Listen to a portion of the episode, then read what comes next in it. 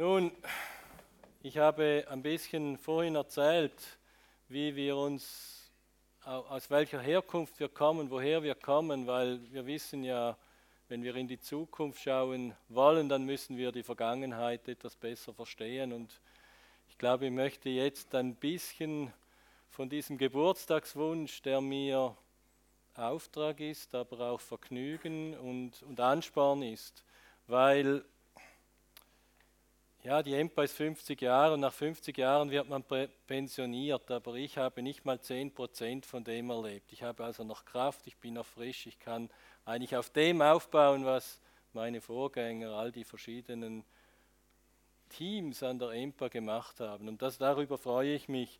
Und in diesem Sinne habe ich mir ein Stichwort rausgesucht, dass wir in der Schweiz manchmal etwas falsch verstehen, oder? Wir haben Traditionen und denken dabei an die Asche, statt dass wir daran denken, wie können wir die Flamme weitertragen, wie können, diese, wie können wir aus dieser Flamme etwas bewirken, etwas vorantreiben. Und der Herr, der das gesagt hat, ist auch Politiker gewesen, ist in England berühmt geworden, am Schluss auch hingerichtet worden, weil er äh, seine eigenen Meinungen hatte. Wie so viele Politiker im Ausland, bei uns passiert das nicht. Aber ich glaube, es geht wirklich darum, dass wir uns auf unseren Grundsätzen überlegen, wie können wir weiterkommen, wie können wir diese kleinräumige Schweiz so weitertreiben mit ihren Stärken. Und ihren Stärken, wir wissen auch, dass wir in einer komplexen, globalisierten Welt drinstecken, die eine Reihe von Herausforderungen hat. Und ich habe hier die Energieherausforderung an die erste Stelle gestellt, weil die natürlich ganz besonders für uns wichtig ist, jetzt gerade mit den erneuerbaren Energien, die natürlich ganz eng verkoppelt sind mit den Problemen der Klimaveränderung, mit den Problemen aber auch, wie kann man 8 Milliarden Leute auf der Welt ernähren, wie kann man ihnen das Wasser bringen. Und da haben wir ja gerade auch unser Schwesterinstitut auf dem Campus. Dübendorf ist eben ein fruchtbarer Boden, der diese Fragestellungen mit angeht. Wir haben auch die verrückte Gesellschaft, die einen exzessiven Mobilitäts- und Transportwahn hat. Wenn man jetzt da Richtung Autobahn Bern gehen will, wird es vermutlich ziemlich verstopft sein. Dann, wir haben limitierte schwindende Ressourcen und last but not least eine Frage mit einer alternden Gesellschaft, Gesundheit und ich glaube, die Fragen dieser Zeit, die können wir nur gemeinsam angehen. Gemeinsam meine ich mit den Leuten, die wir auch heute hatten. Die Wissenschaft braucht, die Wirtschaft braucht, die Kultur und die Finanzwelt. Und aus meiner Sicht, ich bringe natürlich Einsichten mit meinem Teams über Materialien und Technologien und die wollen wir vorantreiben. Und ich habe vorhin in meinen Einführungen gesagt, wir haben Elemente an der EMPA gehabt zum Erfolg, die eben von Messen, Prüfen, Testen zu höchster Qualität geführt haben, aber deshalb wichtig waren, weil wir die Zusammenhänge und die Prozesse verstanden haben und Vorhersagen machen konnten, wie man eben eine Brücke macht, dass sie 100 Jahre hält, wie man neue Technologien reinbringt. Und das ist nur möglich, wenn man eben die Kreativität zu den Ingenieuren, zu den Physikern, zu den Chemikern bringt und das Entdeckte und Erforschte nutzt, um diese globalen Probleme anzugehen, die in der inter- und transdisziplinären Zusammenarbeit angegangen werden müssen. Und was Sie da als Bild im Hintergrund sehen, ist nicht nur Dübendorf im Herbst, wenn es viel Nebel hat, das ist auch, wie wir uns manchmal fühlen, wenn wir als Wissenschaftler in White Space hinausgehen. Wir ertasten, wir versuchen etwas Neues.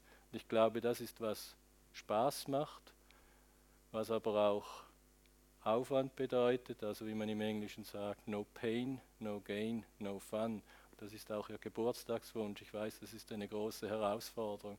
Dass wir eben hier irgendwo den Fleck finden, wo man aus der Wissenschaft heraus schlussendlich Produkte machen kann, neue Innovationen für unsere KMUs kreieren kann. Und Wenn ich das ein bisschen strukturieren versuche, es gibt Grundlagenforschung und es gibt die Industrie und Gesellschaft auf der anderen Seite. Und in der Grundlagenforschung ist es oft so, dass man lange daran arbeiten muss. Ich habe ein paar Beispiele gegeben. Ich nenne das vorkompetitive Forschung, die man auch vorantreiben kann und muss. Und gerade in der Energiethematik wird man das nicht schnell lösen. Ich war lange in der Halbleiterindustrie und da gibt es Moore's Law. Alle 18 Monate gibt es einen neuen Chip, eine neue Generation. In der Energiewirtschaft sehe ich eine Moore's Law, die ist irgendwo bei 18 Jahren. Und 18 Jahre, das finanziert man nicht so einfach über die einfachen Kapitalmärkte. Und deshalb ist diese präkompetitive Forschung auch etwas, was wir an der EMPA mit betreiben müssen und vorantreiben müssen, weil das Rote, diese Umsetzung, das wird sehr schön gemacht, indem man eben mit Firmen zusammenarbeitet, zwei, drei Jahre, KT unterstützt. Und wenn ich heute anschaue, wie unser Portfolio aussieht, dann sehe ich, dass wir mit vielen Projekten in der Grundlage anfangen, einige dann umsetzen, wirklich in Produkte und Innovationen. Und wenn ich schaue, was es für Geldmittel braucht, ist es genau umgekehrt. Viele kleine Doktorarbeiten, die mit viel Engagement, mit vielen Neuheiten gemacht werden, werden dann umgesetzt mit immer größeren finanziellen Mitteln. Und wir haben bei allen ausgezeichnete Unterstützungsmöglichkeiten vom Nationalfonds bis zur KTI, EU-Projekte und wie die alle heißen.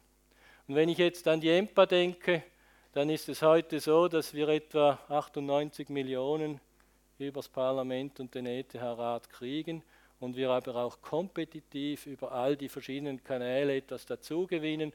Und wenn Sie jetzt gerade eine Snapshot-Aufnahme machen, dann sehen Sie, dass der größte Teil von diesen kompetitiven Mitteln, und da zähle ich natürlich auch die direkten Beiträge der Industrie an unsere Zusammenarbeit dazu, dann hinausgeht, um wirklich die Umsetzung zu machen. Ich glaube, das ist eine ganz gesunde Entwicklung, die wir brauchen, um auch erfolgreich zu sein.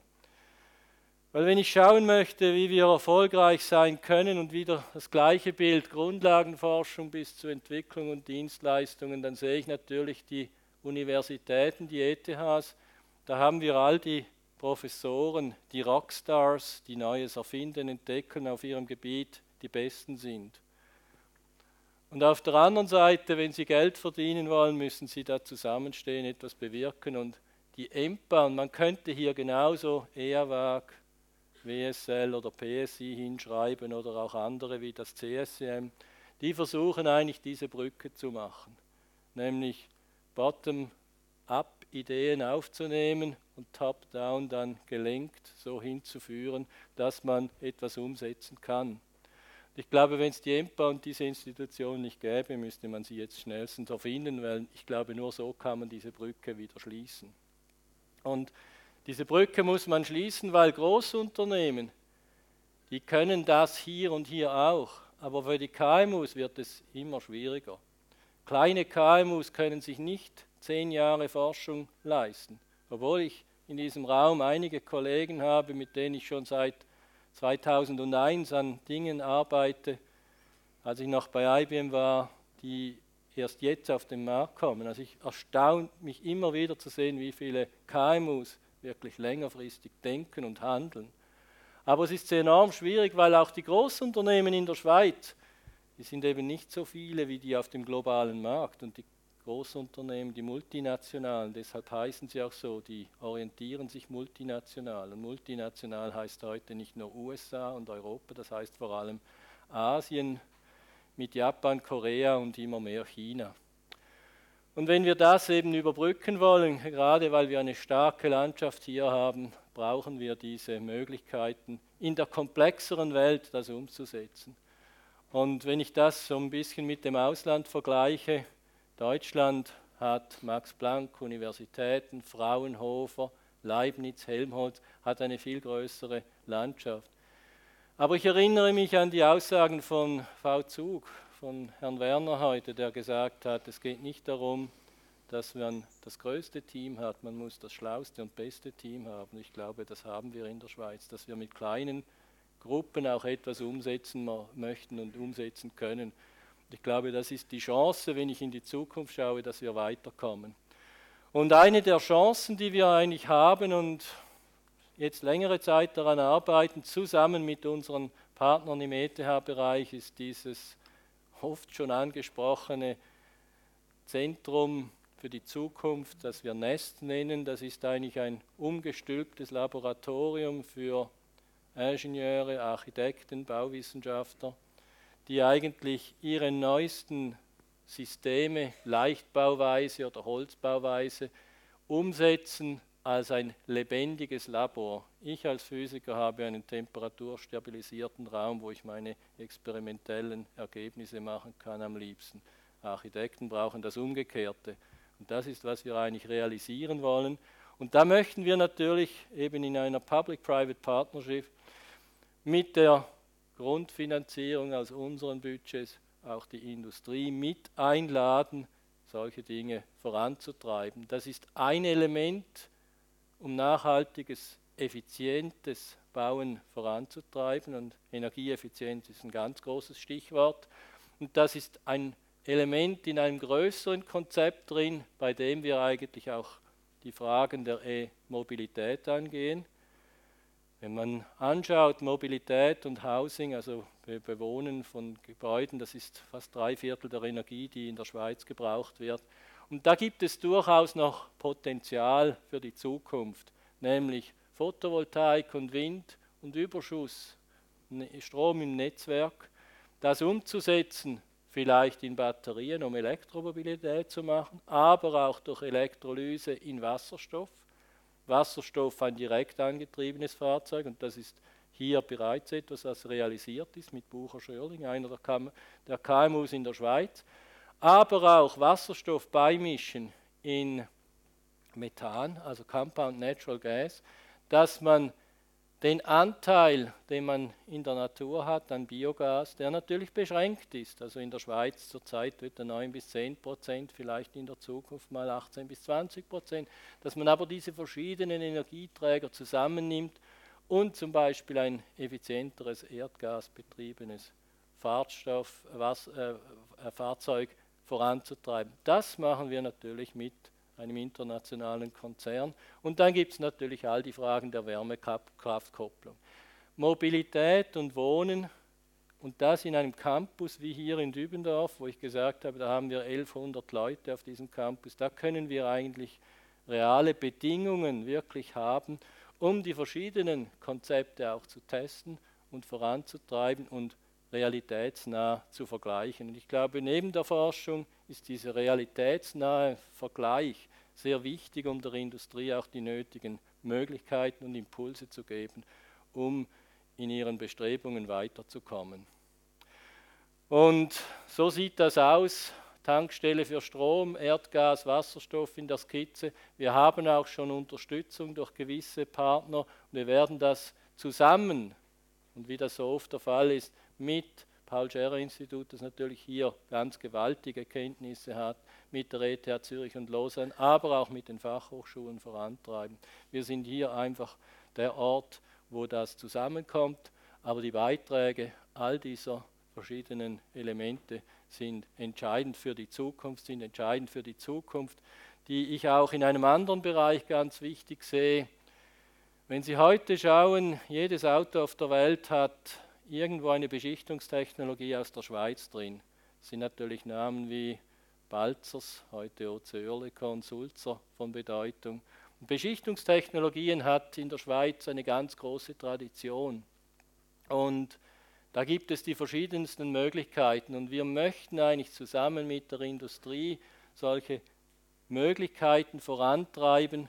Ich habe Ihnen das Beispiel der photovoltaischen Solarzelle gebracht, die auf Polymer Substraten über 20% Effizienz bringt. Ich könnte Ihnen Beispiele geben aus der Textilindustrie, wo es darum geht, medizinische Hightech-Textilien zu machen. Ich könnte Ihnen Beispiele geben, wie hier eine Zusammenarbeit mit Synthes, wo es darum geht, Beschichtungen für Implantate so zu machen, dass sie nicht 15 bis 20 Jahre, aber 50 oder 100 Jahre halten. Oder dann auch die klassischen Beschichtungen für in der Automobilindustrie, für Düsen, für Spritzköpfe. Das voranzutreiben mit den verschiedenen Technologien, mit dem Know-how von den Wissenschaftlern, die wir an der EMPA haben, und ich erinnere Sie, jedes Jahr gehen über 100 Wissenschaftler dann in die Industrie, zum Teil in die Akademie hinaus. Das an praktischen Beispielen voranzutreiben, das ist eine der Möglichkeiten, die wir in einer Partnerschaft vorantreiben müssen und vorantreiben können, weil ich glaube, die Chance, die wir haben, ist, dass wir diesen innovativen Marktplatz der KMUs und der Großunternehmungen in der Schweiz abbilden können. Hier sehen Sie unsere Partner mit den Universitäten und Fachhochschulen, sind über 500, mit denen wir direkt kooperieren. Wir sind sehr gut eingebettet zwischen den technischen Hochschulen. Wir brauchen genauso das PSC, die ERWAG, WSL, aber auch das CSM, um hier erfolgreich zu sein, weil wir sind komplementär. Und wenn ich jetzt noch einen Schritt weiter denke, das Nanotechnologie-Labor der IBM hilft uns in diesem Sinne besonders, weil es die Möglichkeit eröffnet, eben auch strukturierte Materialien und Subsysteme voranzutreiben. Last but not least für mich in den Möglichkeiten mit dem Technopark, mit der Allianz, die wir haben, Innovationen, die nicht in die KMUs gehen, trotzdem auf den Markt zu bringen und damit komme ich zu dem, was ich glaube, das Wichtigste für die Zukunft sein muss. Wir müssen diese Kräfte bündeln und wir können die halt nur im Maximum zwei Orten bündeln. Und wie Sie sehen, läuft halt hier sehr viel ab. Und wie ich schon mehrfach gesagt habe, Dübendorf ist ein tolles Pflaster, hat vieles kreiert mit dem Glattal. Ein ganz äh, tolles Hightech-Umgebung nahe zum Flugplatz und ich glaube, da muss eben etwas passieren, da wird etwas passieren, weil diese Institutionen, die ganze im ETH-Bereich dahinter stehen und das vorantreiben werden. Ich sehe das eigentlich eben als eine Chance, weil die Kompetition ist nicht untereinander, die Kompetition ist auch nicht mit Biel, Rara oder, oder Lausanne, die Kompetition ist, dass wir in einem internationalen, globalen Wettbewerb drinstecken. Und wenn es nicht hier passiert, passiert es in Aachen, es passiert in Rotterdam, es passiert in Asien. Und das ist eigentlich die Chance, die wir uns vergeben, wenn wir das vernachlässigen. Und ich sehe es auch überhaupt nicht als ein Widerspruch zum jetzigen Flugplatz. Solche Innovationen müssen schrittweise starten und weitergehen, müssen sich entwickeln. Cambridge zum Beispiel, das wir kürzlich besucht haben, ist über 50 Jahre entstanden kenne den Research Triangle Park sehr gut in North Carolina, das hat 25 Jahre gedauert.